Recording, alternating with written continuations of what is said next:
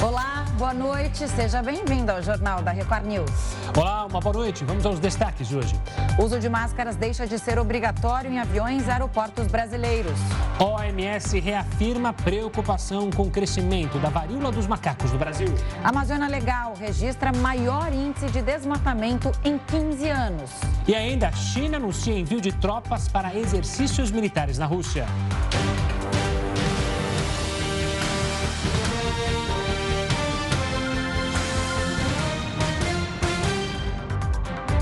A Anvisa retirou a obrigatoriedade do uso de máscaras em aeroportos e aviões. Quem tem mais informações sobre essa mudança direto de Brasília é o repórter Matheus Scavazini. Oi, Matheus, boa noite. Boa noite, Camila, Gustavo, boa noite a todos. A obrigatoriedade foi retirada de forma unânime pela diretoria colegiada da Anvisa. A agência informou que o cenário epidemiológico atual permitiu que algumas medidas sanitárias fossem atualizadas. O uso de máscaras em aeroportos e voos era exigido desde 2020. Apesar de não ser mais obrigatório, a agência continua mantendo a recomendação do uso da proteção. Segundo os diretores, essa é uma forma forma comprovada e de, diminuição de transmissão e também controle dos riscos aí de contágio da Covid-19. Em maio desse ano, já havia sido liberada a volta, a volta do serviço de bordo durante os voos e também a volta da capacidade máxima de transporte de passageiros nas aeronaves. Apesar dessa flexibilização, é, a disponibilização de álcool em gel em aeroportos e aviões, é, a limpeza e desinfecção das aeronaves aeronaves, além do desembarque por fileiras, seguem mantidos para tentar controlar aí ao máximo é, a transmissão da Covid-19. Camila, Gustavo. Obrigado pelas informações, Matheus. Uma ótima noite. Tchau, tchau. o Supremo Tribunal Federal retomou hoje o julgamento sobre a atualização da lei de improbidade administrativa, mas ainda não a maioria. A nova lei estabelece que um agente político só pode ser condenado por irregularidades quando ficar comprovada a intenção de cometer crime. Agora, os ministros discutem se a alteração no texto vale para quem já foi condenado. Por enquanto, são quatro votos contra a aplicação da lei para beneficiar quem já foi condenado, incluindo do relator Alexandre de Moraes. Faquim e o ministro Barroso seguiram o voto de Moraes na íntegra. Nunes Marques também seguiu o relator, mas defendeu que a lei pode ser aplicada nos casos em que ainda cabe recurso. Já os ministros Dias Toffoli e André Mendonça votaram a favor da mudança para beneficiar o réu já condenado. A votação continua na sessão de amanhã. A oferta de empréstimo consignado para beneficiários do Auxílio Brasil deve começar em setembro, de acordo com o ministro da Cidadania. Em entrevista coletiva nesta quarta-feira, Ronaldo Bento afirmou que 17 instituições financeiras se cadastraram para oferecer o serviço. Ainda não é possível fazer a operação. Segundo o líder da pasta, as normas sobre a concessão ainda precisam ser editadas e publicadas, o que deve acontecer até o início do mês que vem. Qual o objetivo nosso? Democratizar o acesso ao crédito. Quando você né, oferece, quando você coloca à disposição dessas famílias também o direito ao crédito formal, ao crédito consignado, né, você está dirigindo a elas mais uma ferramenta para fins da busca dessa autonomia que elas merecem. A medida foi sancionada pelo presidente Jair Bolsonaro na semana passada.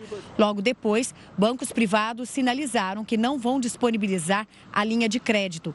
Para entidades jurídicas e de defesa do consumidor, a operação é arriscada, uma vez que ela pode comprometer até 40% do auxílio, geralmente usado para arcar com despesas básicas. Tá. Ao comentar a medida, o ministro da Cidadania disse que a concessão vai evitar que os beneficiários recorram a agiotas e permitir que eles tenham acesso ao crédito formal. Atualmente existem mais de 20 milhões de pessoas cadastradas no programa social. Em julho, o governo ampliou o benefício de 400 para 600 reais, valor que deve durar até dezembro deste ano. O país registrou o menor patamar de casos de síndrome respiratória aguda grave desde o início da pandemia. A Covid-19 é responsável pela maioria das infecções. Os dados são do boletim Infogripe da Fiocruz e se referem ao período entre 7 e 13 de agosto. Apenas o estado de Roraima apresenta tendência de alta. Apesar da redução na maioria das regiões, os pesquisadores alertam para o aumento de casos na faixa etária de 0 a 11 anos em vários estados do Nordeste, Sudeste, Sul e Centro-Oeste. E o prazo para o cidadão, para o brasileiro que vai estar fora do domicílio eleitoral solicitar o voto em trânsito, termina nesta quinta-feira. O voto em trânsito existe como uma oportunidade do eleitor votar mesmo sem estar na cidade onde mora. Essa forma de votação foi adotada pela primeira vez em 2010. Quem estiver dentro do mesmo estado pode votar para todos os cinco cargos em disputa: deputado estadual, deputado federal, senador, governador e presidente. Já o eleitor que estiver fora do estado de origem consegue votar em trânsito apenas para presidente da República. Esse pedido precisa ser feito presencialmente em um cartório eleitoral e pela própria pessoa. É necessário indicar a cidade aonde vai votar, além de levar um documento oficial de identificação com foto. Também existe uma restrição com relação às cidades. O serviço só fica disponível para locais com mais de 100 mil eleitores. É bom ressaltar que dá para pedir o voto em trânsito tanto no primeiro turno quanto no segundo. Os brasileiros que vivem no exterior e vão estar no Brasil durante as eleições também podem votar, mas só para presidente. A Polícia Federal afirmou que o presidente Jair Bolsonaro cometeu crime ao associar vacinas contra a Covid-19 à AIDS. O relatório enviado ao Supremo Tribunal Federal aponta que o presidente disseminou informações falsas ao dizer que pessoas imunizadas contra o coronavírus desenvolviam AIDS mais rápido. A afirmação do presidente foi feita em uma das lives no ano passado. A polícia pediu para o STF ouvir Bolsonaro, para ouvir Bolsonaro. O presidente ainda não se manifestou sobre a decisão da PF. Morreu hoje aos 75 anos o empresário José Luiz Cutrale. Ele faleceu de causas naturais, segundo nota divulgada pelos filhos. Cutrale era conhecido como o rei da laranja, responsável pela maior exportadora de sucos de fruta do mundo. De acordo com o ranking da revista Forbes 2022, o empresário é o 33º bilionário do agronegócio do Brasil, com uma fortuna estimada de, uma, de quase 9 bilhões de reais. O Reino Unido chegou a uma inflação de dois dígitos, a maior em 40 anos. O Escritório de Estatísticas Nacionais anunciou que a inflação anual do país está em 10,1%. Essa é a primeira vez que o índice ultrapassa os dois dígitos desde 1982, ou seja, em 40 anos. Os aumentos de preços foram generalizados, mas o que mais contribuiu para a alta da inflação foram os alimentos. Produtos de padaria, derivados de leite, carnes e legumes foram os que mais subiram no último mês. O Reino Unido sofre com a inflação e os salários, que já não acompanham o aumento dos preços e o custo de vida. A tendência é uma piora. De acordo com as previsões do Banco da Inglaterra, em outubro, o índice pode alcançar 13%, já que os preços da energia devem sofrer um aumento. O primeiro-ministro Boris Johnson vai sair do cargo em setembro. O novo chefe do governo, que ainda não foi escolhido pelos conservadores, receberá a missão de lidar com a crise econômica. E o desmatamento na Amazônia Legal bateu recorde entre agosto de 2021 e julho de 2022. A degradação cresceu 3% na comparação com os 12 meses anteriores. Os dados são do Sistema de Alerta do Desmatamento do Instituto Amazon, Instituto do Homem e Meio Ambiente da Amazônia. A área destruída no período foi de 10 mil quilômetros quadrados, equivalente a sete vezes a cidade de São Paulo. Já na comparação entre julho deste ano e o mesmo mês do ano passado, o desmatamento caiu 17%. A China vai enviar tropas à Rússia para realizar exercícios militares conjuntos. A informação foi divulgada pelo Ministério da Defesa chinês nesta quarta-feira. As atividades bélicas também vão contar com a participação de soldados da Índia, Bielorrússia, Tajiquistão e outros países. De acordo com o órgão, essa ação conjunta busca aprimorar o nível de colaboração estratégica entre os países envolvidos, além de reforçar a capacidade de resposta a ameaças à segurança. Em nota, a pasta negou que essa ação tem uma relação com o atual cenário regional e internacional. O anúncio do programa militar, que está previsto para começar no dia 30 de agosto, acontece em meio ao acirramento das tensões entre Pequim e Washington. Desde a visita da presidente da Câmara dos Estados Unidos, Nancy Pelosi, a Taiwan, China intensificou os exercícios militares ao redor da ilha, que incluíram o uso dos navios de guerra e o lançamento de mísseis balísticos. O território autônomo é reivindicado pelo governo de Xi Jinping. Também nesta quarta-feira, o porta-voz do Ministério das Relações Exteriores chinês, Yang Wenbin, afirmou que a Casa Branca deve cumprir o princípio de uma só China e que prevê o controle de Pequim sobre Taiwan. O representante ainda pediu para que os Estados Unidos parassem de aumentar as tensões na região da ilha. E a nova rodada de concessão de aeroportos prevista para quinta-feira deve ampliar para 90% o tráfego nacional sob responsabilidade da iniciativa privada. Atualmente, a cobertura é de quase 76%. Serão leiloados 15 terminais, entre eles o de Congonhas, em São Paulo, um dos mais movimentados do país. Também estão na lista campos aéreos no Amapá, no Mato Grosso do Sul, em Minas Gerais, no Pará e no Rio de Janeiro. A expectativa é que sejam investidos mais de 7 bilhões de reais na modernização dos aeroportos no período de concessão. São mais de 30 milhões de passageiros por dia que passam por esses aeroportos que vão é, a esse leilão amanhã. Então, por isso a gente segue falando sobre o leilão e que envolve também o aeroporto de Congonhas, agora com Heródoto Barbeiro. Heródoto, ótima noite para você. Bom, além das melhorias para os terminais, isso pode impactar também a cidade e os moradores dessas regiões? Olha, Camila, de fato há movimentos na cidade de São Paulo preocupados com essas duas. São duas privatizações de São Paulo. Uma é essa que o Gustavo acabou de lembrar, que é liderada pelo aeroporto de Congonhas, mais 10 estão espalhados pelo país. A outra é o seguinte: o Campo de Marte, em São Paulo, e o de Jacarepaguá, no Rio de Janeiro, que são pequenos campos de aviação dedicados à chamada aviação executiva, também vão ser leiloados amanhã. Aliás, o leilão acontece amanhã às 10 horas da manhã na Bolsa de Valores aqui de São Paulo, chamada também de B3. Então, por esse motivo, vai haver uma concorrência e a gente vai saber se, é, quem é que ganhou essa concorrência. Agora, detalhe: o Campo de Marte não é aquele que está dentro da cidade, está mergulhado na cidade de São Paulo. Quem conhece um pouco aqui São Paulo, passa pela marginal do Rio Tietê, do lado direito, está lá o Campo de Marte, dentro da cidade, completamente. O aeroporto de Congonhas também está, porém ele está numa região um pouquinho mais afastada. O fato é o seguinte, o fato é que as entidades e, e, e organizações de bairro, o pessoal que mora do lado, está preocupado principalmente o seguinte, achando que em Congonhas, como eles vão arrumar várias coisas e o aeroporto vai aumentar a sua capacidade, veja bem, vai aumentar a capacidade de passageiros do aeroporto de Congonhas. Por quê? Porque será necessário construir mais um terminal de passageiros, porque o atual não dá conta.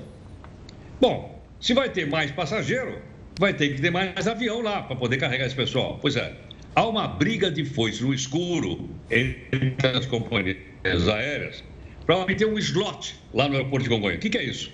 É para ter aquele lugar onde o avião pode parar perto do Finger, e as pessoas podem entrar e sair pelo Finger.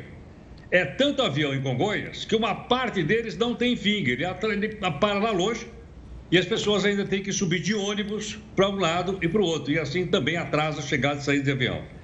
Então, com isso, as pessoas acham que vão, vai aumentar o volume. E daí? Aumentando o volume, vai ter mais passageiro, mais carro, mais ônibus naquela região e mais avião subindo e descendo, consequentemente, vai ter também mais é, ruído, tanto na decolagem quanto no pouso. Mas há outra saída? Não há. É, não há. O governo federal já vendeu praticamente tudo. Só vai sobrar um único aeroporto no Brasil na mão do governo. Qual é? É o do Santos Dumont, no Rio de Janeiro, que não pode ser privatizado agora por causa de um problema que ele tem com outro aeroporto lá no Rio de Janeiro, que é o aeroporto do Galeão. Então, esses dois vão fazer parte de um outro pequeno lote. O resto foi tudo completamente privatizado. Agora, vai melhorar a eficiência? Provavelmente. Será, ah, eh, Gustavo, que a gente vai conseguir entrar num desses aeroportos e tomar um café com leite, com um pãozinho de queijo, tipo mini, e não sair de lá pagando de 15 a 20 reais? Duvido muito. Duvido muito. A grande verdade é essa. Sonho, é sonho. Vai ser continuar caro, porque eles prometem isso, mas nunca muda. E quando se fala em viagem, a gente lembra: olha, vamos acabar com a mala, vai ficar mais barata a passagem. Não ficou mais barata. Vamos voltar a mala, vai ficar, não fica mais barato. Infelizmente, é, a coisa com aeroporto não é só aqui no Brasil, é bom lembrar também, né? Você viaja em outros aeroportos pelo mundo afora também. Tudo que é dentro do aeroporto é mais caro. E ponto final. Não faça o que você quiser, não vai mudar. Exatamente. Agora, outra coisa interessante é o seguinte: é o fato de que essas concessões que foram dadas para esse pessoal vender não só comida no aeroporto, mas tem roupa, tem mala, tem objetos que a pessoa usa no aeroporto, tem presente, tem brinquedo. Elas foram conseguidas sempre assim de uma coisa meio sombria, meio cinza, como é que esse pessoal conseguiu isso lá? Nunca me lembro de ter visto uma concorrência pública para dizer: olha, nós temos um espaço aqui no aeroporto para um restaurante e que as pessoas pudessem apresentar. Nunca vi isso, porque estava também sob a égide de, uh, grandes, de grandes organizações estatais e a gente não sabia o que queria. Me parece, me parece que havia um peso muito grande na decisão política. Para concorrer a um negócio desse, você precisa apresentar um QI. O que é QI? Quem é, quem é que te indicou? Você é amigo de quem? E aí você conseguiu não. Pelo menos eu acho que com isso vai haver uma melhor concorrência. Um último detalhe sobre Congonhas, para o pessoal que está nos acompanhando, é também que o governo do estado de São Paulo começou a fazer um monotrilho para chegar no aeroporto de Congonhas.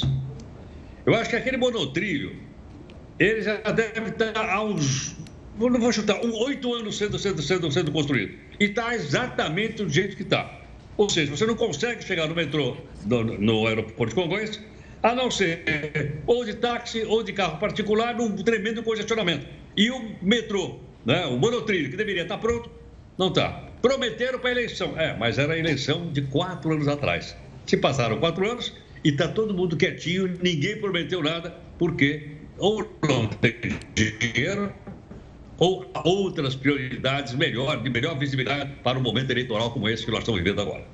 Tudo demora tanto, né, Heródoto? E você falava de reclamação. Há uma reclamação, inclusive em Congonhas, que o tráfego de aviões aumentou muito, exatamente por causa da privatização, para tornar o aeroporto mais rentável e assim ter ofertas mais valiosas nesse leilão que acontece amanhã. E um outro dado é que, aí você pode confirmar, é o seguinte, que quem levar, quem arrematar o Congonhas, que é um dos principais, ou se não é o principal aeroporto, é, um dos principais no, no Brasil, né? E, e, o segundo maior aqui em São Paulo.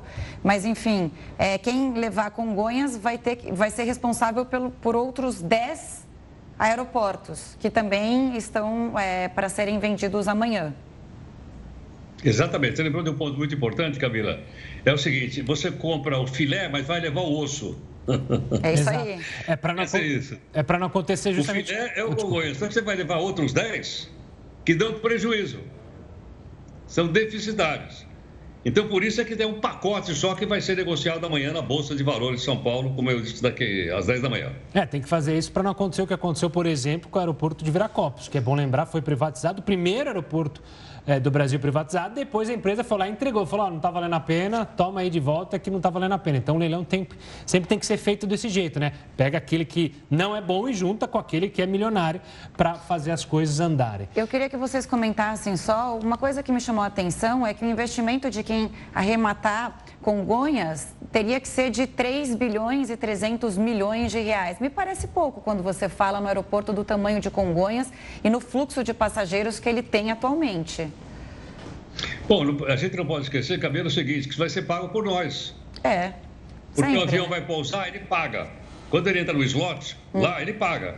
Nós, quando entramos no avião, a gente paga a taxa de embarque. Ela, quer dizer, na verdade, verdadeiro é o seguinte, vai tudo em cima da passagem aérea e nós vamos pagar mais caro, mais barato, mas vai parar tudo no bolso do consumidor. Por isso que seria bom que houvesse uma concorrência grande entre empresas aéreas, que não tem no Brasil, isso é um verdadeiro cartel, né, para que uma briga entre elas pudesse baixar o preço. Vamos ver se isso acontece um dia. Vamos ver. Heroto, a gente volta a se falar amanhã, tá certo? Tchau, gente. Um abraço, obrigado. Um tchau, tchau, grande. Olha, dois servidores da Receita Federal foram presos no Rio de Janeiro. De acordo com a Polícia Federal, eles teriam facilitado a saída e a chegada de cargas ilegais no porto de Itaguaí, na Baixada Fluminense. O repórter Pedro Paulo Filho tem todos os detalhes dessa operação. Pedro, uma boa noite. Como é que funcionava esse esquema criminoso? Olha, Gustavo, de acordo com a Polícia Federal, os presos na operação de hoje, eles desfiavam cargas ilegais antes da fiscalização ainda dentro do porto, justamente para que os fiscais não soubessem da existência delas. Bom, antes de tudo, uma boa noite para você, boa noite Camila e a todos que acompanham o jornal da Record News. Os servidores foram presos em condomínios de luxo aqui do Rio de Janeiro. E no sótão da casa de um deles, os agentes encontraram uma grande quantidade de dinheiro em espécie. As investigações começaram em 2020 pela Corregedoria da Receita Federal, que começou a perceber um crescimento atípico no patrimônio desses dois servidores. Segundo as investigações, José Guina e Jorge de Jesus trabalhavam para grupos de empresários que exportavam drogas e ainda recebiam produtos contrabandeados, produtos eletrônicos da China. E como funcionava então esse esquema? Para a Polícia Federal, a Polícia Federal já sabe que para exportar cocaína, por exemplo, os traficantes, eles contratavam é, empresários ligados ao comércio exterior justamente para dar uma aparência de legalidade aos negócios e ainda para esconder as drogas nos contêineres. E aí, nos portos, essas cargas ilegais eram desviadas da fiscalização justamente por servidores da Receita. Além dessa operação aqui no Rio de Janeiro, teve uma outra operação em outras quatro capitais: São Paulo, Belo Horizonte, Vitória e Maceió. São operações operações distintas, mas que, de acordo com a Polícia Federal, essas buscas e apreensões nessas outras cidades se complementam a essa operação do Rio. Vamos acompanhar um trecho da coletiva de imprensa que foi concedida no início da tarde sobre essas operações. No Rio, o que a gente tinha era uma organização criminosa especializada no contrabando, corrupção de agentes públicos e lavagem de capitais. Em São Paulo, tráfico internacional de drogas o ponto em comum, o grupo de empresários e sua estrutura, para facilitar, seja a entrada e a remessa da cocaína para o exterior, seja a chegada e a retirada do porto dos produtos objetos de contrabando. Bom, além da prisão preventiva, a Justiça também decretou o arresto dos bens o bloqueio dos bens do patrimônio desses dois servidores, patrimônios que somam cerca de 30 milhões de reais. Detalhe: esses dois fiscais, esses dois agentes da Receita Federal já estavam afastados de suas funções desde 2020, quando começaram as suspeitas. Nós não conseguimos contato com a defesa deles. Camila e Gustavo. Obrigada, Pedro, pelas informações. Boa noite, até amanhã. A Organização Mundial da Saúde demonstrou preocupação com o ritmo de crescimento da varíola dos macacos no Brasil. A gente te conta já já. O Jornal da Record News volta em instantes. A Organização Mundial da Saúde alertou o Brasil para a situação preocupante da varíola dos macacos aqui no país. Durante uma entrevista coletiva, a OMS reafirmou que o cenário brasileiro é alarmante e ações são necessárias para conter a evolução da doença.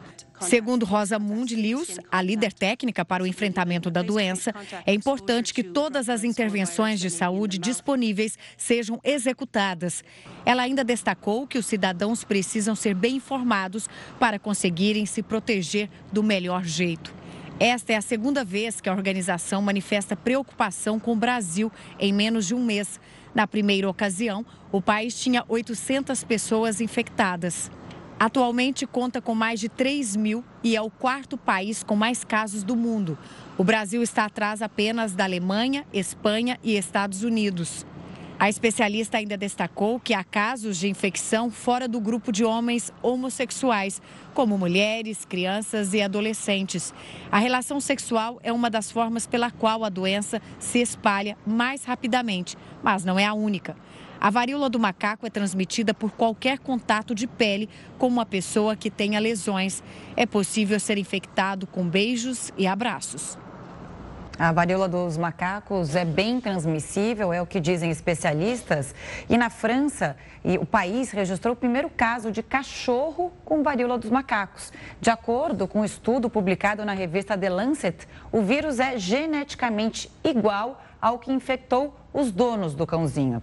Para falar mais sobre isso, o Jornal da Record News recebe Clarissa Damaso, ela é virologista da Universidade Federal do Rio de Janeiro. Doutora Clarissa, ótima noite, bem-vinda ao Jornal da Record News.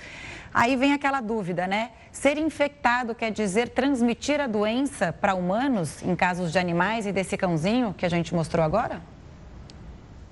Boa noite. É, sim, se o cão estiver infectado, ele é passível de transmitir, porque basta tocar nas lesões do, do cão que você pode fazer a transmissão, que ele, né, no caso, pode fazer a transmissão para outra pessoa ou para outro animal.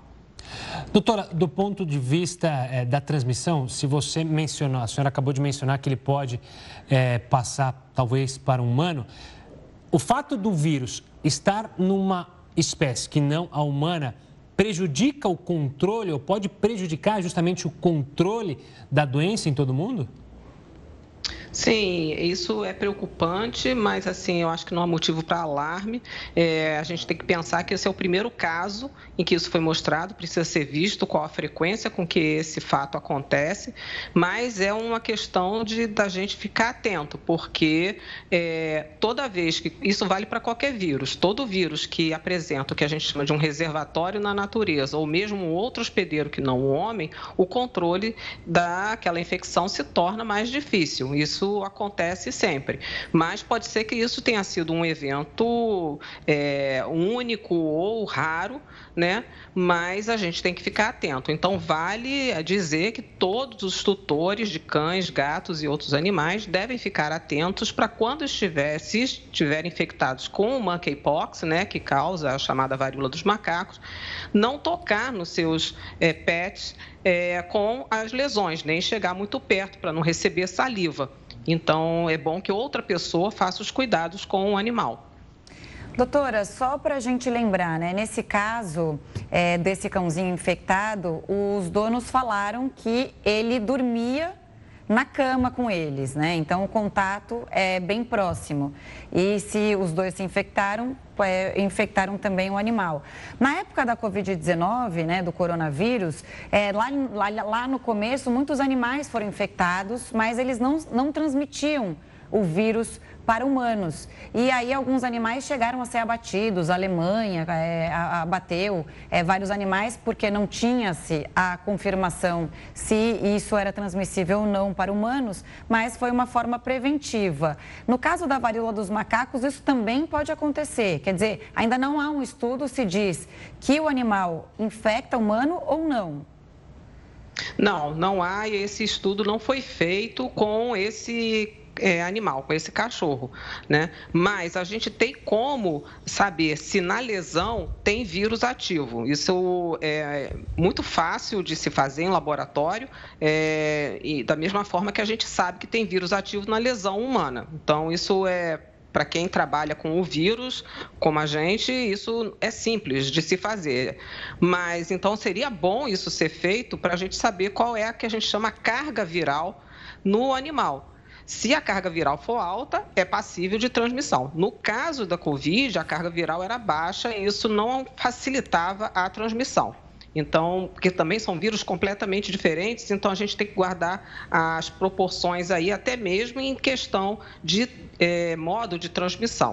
Então, no caso do monkeypox, isso, se a carga viral for alta na lesão do, no cachorro, ele transmite. Uhum. Doutora, esse tipo de evento é raro, é comum, pode acontecer de termos um vírus que é, atinja tanto humanos quanto outra espécie de animal?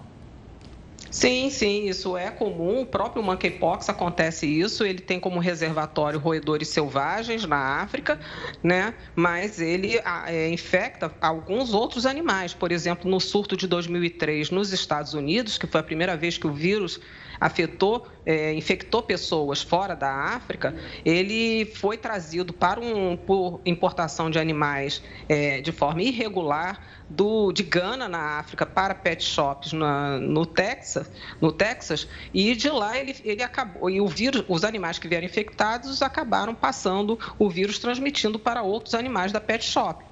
Então, é possível que isso aconteça. Então, é por isso que eu disse que isso é um alerta. Agora que foi detectado o primeiro caso, é um alerta. Não precisa ter pânico, não há necessidade, mas ficar alerta para quando estiver com lesões, não é, tocar nos animais, nos seus animais, né? Doutora, queria tocar num assunto aqui, né, que a senhora acabou de dizer que essa, esse vírus vem dos roedores. É importante esclarecer aqui, viu, gente, que não são os macacos que transmitem, porque tem muitos casos já em que muitos macacos estão sendo mortos por causa de receio e por causa desse nome que a doença ganhou. De qualquer forma, minha pergunta é a seguinte: essa onda de varíola dos macacos é diferente da primeira. E aí eu te pergunto, dessa vez ela veio numa versão, ou o vírus veio numa versão mais transmissível, mais menos mortal? É, o que, que você chama de primeira onda? Só para eu saber Aqui no tá Brasil tá teve lá, né, em 1970 e pouco, acho que se não me engano, 1973, e agora veio essa nova fase, digamos assim, da varíola dos macacos. O vírus voltou a circular depois de tantos anos. Não, são, são vírus diferentes. O tá. vírus que circulou até 1980 e 78 no mundo e que foi declarado erradicado em 1980 é o vírus da varíola mesmo, é o varíola humana. Tinha uma taxa de letalidade de 30 a 40% e esse vírus, a doença foi erradicada. Na verdade, a única doença até hoje é erradicada única doença humana até hoje erradicada. Esse vírus que está circulando atualmente se chama monkeypox, não é o vírus da varíola. É porque em português, assim como em espanhol, é, traduzem como varíola dos macacos, mas o nome oficial realmente é monkeypox, varíola dos macacos é dado em português. Então são vírus próximos geneticamente, pertencem à mesma família de vírus, mas causam doenças distintas. Tanto é que a taxa de letalidade é bem mais baixa, né? A gente está é, com uma taxa de letalidade atualmente nesse surto baixa, mas na África, onde esse vírus é endêmico, ele chega de 1 no máximo a 10% de letalidade. A varíola, que foi erradicada, tinha uma taxa de letalidade de 30% a 40%. Mas são vírus distintos. Aquela varíola não existe mais a doença. É que falta informação, né? É importante a gente explicar Isso. aqui tudo direitinho. A senhora acha que o, o país está preparado para enfrentar é, a, a, transmissão da varíola dos macacos? A gente tem feito a lição de casa corretamente? Sim, a gente tem que ver que é um país grande, a gente precisa aumentar a capacidade de testagem. Isso foi uma doença que pegou o mundo todo de surpresa, no sentido de quanto ela conseguiu se espalhar. É, a gente sabia da existência dessa, dessa doença na África, né? Eu trabalho com essa família de vírus há 35 anos, então, como eu, outros colegas, a gente já sabia da existência, né? E mesmo na OMS, onde eu é, participo né, de alguns comitês da OMS, isso já se discutia há bastante tempo. Então, a, a, o espalhamento da doença no mundo é que foi essa grande surpresa. E o Brasil assim como outros países, teve que montar uma resposta para uma coisa que não estava sendo esperada. Então, assim, devido ao tamanho do país, eu acho que a gente está fazendo um bom trabalho, mas a gente precisa aumentar a capacidade de testagem, porque só assim a gente vai conseguir conhecer a maior parte dos casos, é o que a gente deseja, e, e fazer a contenção dos contactantes né, é, da doença através de isolamento dos contactantes que estejam sintomáticos, porque aí a gente vai fazendo como se fosse um bloqueio dessa transmissão. E isso, com isso, a gente conter a infecção para ela não se espalhar mais. Né? Os Estados Unidos está num patamar muito mais alto e se a gente pegar por milhão de habitantes, o Peru está numa situação pior do que o Brasil. Isso não é uma competição, eu só estou querendo dizer que o Brasil não é o único que está tendo esse problema. Claro. Então, a gente precisa de mais informações, precisa passar a informação corretamente para os grupos que são afetados. A imprensa, como vocês estão fazendo, está fazendo o seu papel de fazer a divulgação e o esclarecimento da população. E o, a, a gente tem que contar com as armas que a gente tem para brigar contra essa, essa infecção. Doutora, obrigado pela participação aqui conosco, falando então sobre a varíola e como a senhora mesmo ensinou. Temos que ficar alertas e nos informar, porque o conhecimento salva e muito. Obrigado, doutora. Tchau, tchau. Muito obrigado. Tchau, obrigada, boa noite. Boa noite. E olha, os incêndios continuam se espalhando pela Europa. Pois é, em Portugal, mais de 1.200 bombeiros lutam contra o incêndio da Serra da Estrela. O fogo já queimou mais de 8 mil hectares desde segunda-feira. Na Espanha, as chamas afetam regiões que vão do sudeste ao nordeste do país. Até agora, o país foi o mais afetado pelos incêndios na Europa. Só este ano, mais de 245 mil hectares foram incendiados. Isso equivale a quase duas vezes o tamanho aqui da cidade de São Paulo. 2020 foi o ano com o maior número de empresas fechadas, ano de pandemia. A gente te explica os detalhes daqui a pouquinho. O Jornal da Record News volta já já. Estamos de volta e mais de 400 mil vagas foram fechadas no comércio no primeiro ano de pandemia. Já era esperado, mas isso é um recorde desde o início da série histórica do IBGE em 2007. O setor varejista foi o que registrou o maior número de demissões. Mais de 360 desculpa, e 5 mil trabalhadores perderam emprego no período, o que representa 90% das vagas fechadas. Mais de 100 mil empresas encerraram as atividades neste período. Supermercados e estabelecimentos ligados à saúde, como farmácias, tiveram um resultado positivo nas contratações. Para falar mais sobre esses dados divulgados pelo IBGE, a gente conversa com a Cíntia Santana. Ela é gerente de análise estrutural do IBGE. Cíntia, uma boa noite, obrigado pela participação aqui conosco. Antes de mais nada, eu queria saber quais foram os setores que mais sofreram justamente com o fechamento de empresas e, obviamente, com o fechamento de vagas durante a pandemia. Boa tarde, boa noite, Gustavo. Boa noite, Camila. É, os setores que mais perderam em ocupação no ano da pandemia foram aqueles setores ligados ao varejo. Então, as lojas que vendem artigos de vestuário, de calçados, né, que necessitavam de contato presencial durante a pandemia, tiveram a maior perda de ocupação no primeiro ano é, da Covid-19. É, esse resultado também se reproduz quando a gente olha para quem mais fechou empresas comerciais em 2020. Então, nesse ano, empresas do varejo também foram as mais prejudicadas. Cíntia, quando a gente fala em vagas fechadas, isso significa que esses empregos não vão voltar? Ou seja, as empresas fecharam. Então, são vagas perdidas. Depende da atividade.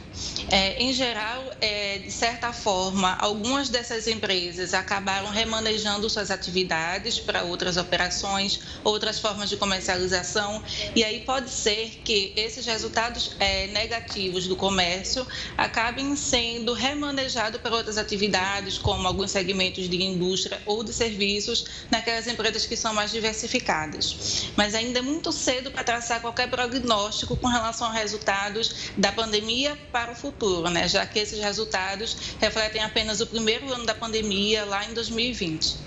Silvia, vocês que analisaram os dados e entenderam como é que é, é, foi o desenrolar das empresas durante a pandemia, de fato, aquelas que sobreviveram foram justamente aquelas que conseguiram é, trazer é, ou se beneficiar da tecnologia e que seu serviço poderia ser atendido com essa mudança e aquelas que se deram mal foram justamente aquelas que não tinham essa possibilidade?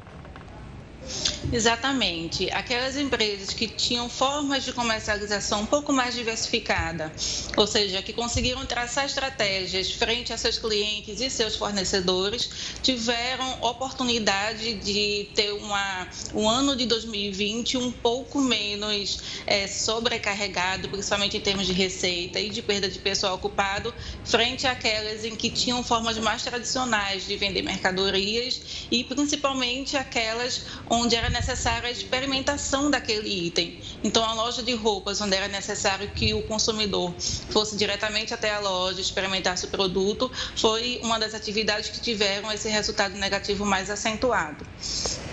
Quando a gente fala né, de resultado positivo também, é, nesse balanço feito pelo IBGE, quais foram as empresas que mais contrataram? Elas foram beneficiadas também de alguma forma por serem ligadas a, ao setor de, de saúde?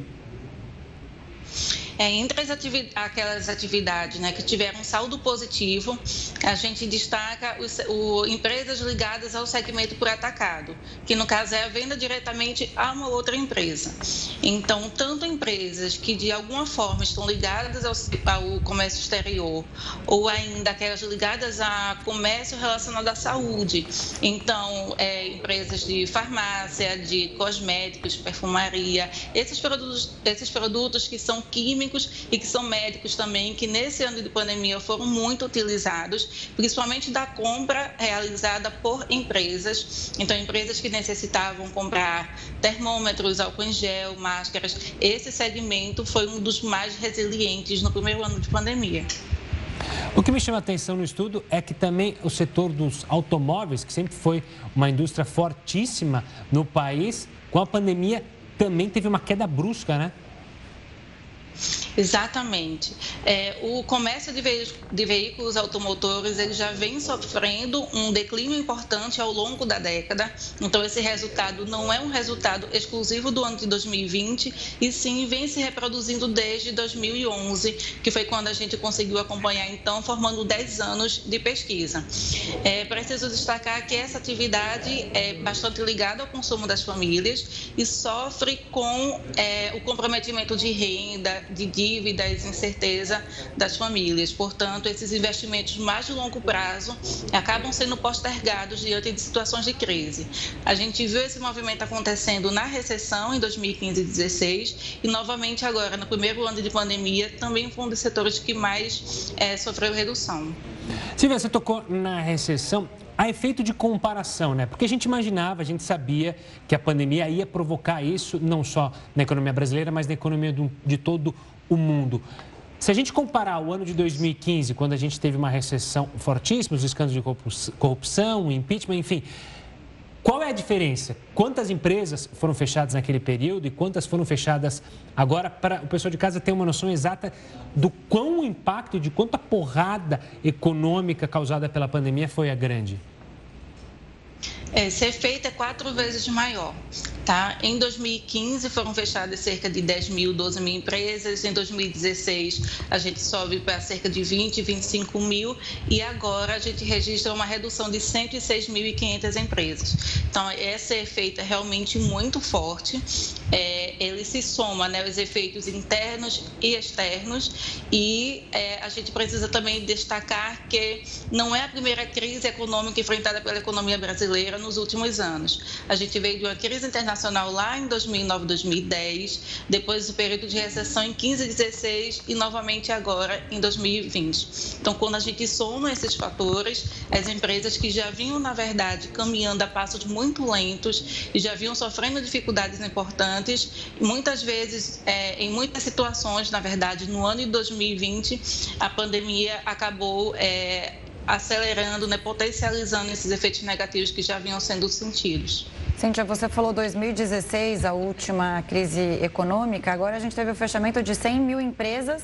Você disse que em 2016 você trouxe o dado, que é 25 mil empresas que fecharam? Cerca de 25 mil empresas fechadas, Quer exatamente. Dizer, essa diferença é gritante. É, boa parte Isso. disso foi porque todo mundo foi obrigado a, a, a fechar as portas, as pessoas pouco consumiam é, da forma presencial, né? Isso não, não foi compensado é, de uma certa forma com as vendas online? Isso aparece na pesquisa? Sim, é, isso aparece na pesquisa. Empresas aumentaram também outras formas de comercialização, mas esse instrumento né, de uma pesquisa estrutural, como é o caso da pesquisa anual de comércio, não é o canal mais adequado para é, averiguar esse tipo de evento. Então, nós não analisamos, por exemplo, o volume de vendas online, mas sim esses resultados já incorporam vendas que são feitas via internet, via canais de televendas, outros quiosques, etc. Tá? É, é, importante também a gente mencionar a possibilidade de que as empresas estejam diversificando mais essas atividades e, por isso, deixando de operar em comércio e passando também a executar atividades, por exemplo, de serviços, fazendo com que isso sobressaia em termos de receita e ela deixe de ser considerada uma atividade comercial, por exemplo. Uhum. Tá certo. Silvia, obrigado pela participação aqui conosco e pela explicação sobre esse levantamento. Forte abraço e até uma próxima. Muito obrigada, boa noite a todos. Boa noite. Bom, e no estado americano da Flórida, banhistas gravaram a formação de uma tromba d'água. É possível ver uma grande coluna de ar e água bem perto da costa. Há muitas nuvens e raios, como a gente acompanha aí nas imagens. A tempestade se formou na cidade de Destin, no Golfo do México. A tromba d'água não tocou o solo e, felizmente, não houve feridos.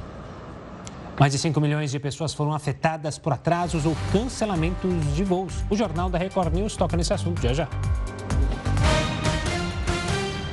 O secretário-geral da ONU, Antônio Guterres, vai à Ucrânia para se reunir com o presidente Volodymyr Zelensky e com o presidente da Turquia. O encontro será na quinta-feira. Os três vão discutir possíveis saídas para um cessar-fogo. Esta semana, o primeiro navio humanitário fretado pela ONU partiu de um porto na Ucrânia. A embarcação está carregada com 23 mil toneladas de cereais e tem como destino o continente africano. E os governantes da Alemanha e de Israel condenaram comentários do líder da Palestina, Mahmoud Abbas, sobre o Holocausto. A declaração do presidente palestino foi feita durante uma visita a Berlim. Ao lado do chanceler alemão, Abbas foi questionado se planejava pedir desculpas a Israel no aniversário do ataque à equipe olímpica do país por terroristas palestinos em Munique. Ele respondeu que o Estado de Israel cometeu 50 holocaustos em território palestino, fazendo referência ao massacre nazista contra os judeus. Ainda no noticiário internacional, vamos falar de um vizinho nosso. A Argentina anunciou um reajuste em contas básicas da população, subsidiadas pelo governo. As medidas vão afetar as contas de água, luz e gás. O reajuste já era esperado e faz parte de um plano de corte de gastos do governo argentino para pagar a dívida com o Fundo Monetário Internacional. Nos últimos anos, a população argentina, a gente tem acompanhado, tem enfrentado a alta frequente da inflação e a perda do poder de compra. E Israel anunciou hoje o restabelecimento das relações diplomáticas com a Turquia. Dessa forma, cada governo voltará a enviar embaixadores para o outro país. Nos últimos meses, representantes intensificaram as reuniões para a reaproximação. O primeiro-ministro israelense destacou que essa é uma notícia muito importante para a estabilidade na região. A crise entre os dois países se intensificou após operações de Israel na faixa de Gaza em 2008 e mais tarde entre 2018 e 2019. Mesmo com a reaproximação, o governo turco afirmou que não vai abandonar a causa palestina. A gente já falou de aeroporto aqui. Pois bem, um estudo divulgado hoje mostra que pelo menos uma a cada sete pessoas sofreu com atrasos e cancelamentos de voos no Brasil este ano. A taxa de pessoas afetadas até julho de 2022 já é mais de 15% maior do que o total registrado no ano passado. Em 2021, 40 milhões de pessoas foram transportadas. O número foi menor do que nos sete primeiros meses deste ano, quando mais de 41 milhões de pessoas pegaram algum tipo de voo. Os problemas nos aeroportos já afetaram mais de 5 milhões de passageiros em 2022. Os dados fazem parte de um levantamento da empresa AirHelp. Os atrasos superiores a quatro horas afetaram 95 mil passageiros. Já os voos cancelados bateram recorde. No mesmo período, mais de 226 mil pessoas tiveram voos cancelados. As pessoas que se sentirem lesadas, principalmente se o atraso ou cancelamento trazer danos difíceis de serem reparados, como a perda de um casamento ou uma entrevista de emprego, por exemplo, devem entrar com requerimento pelo PROCON.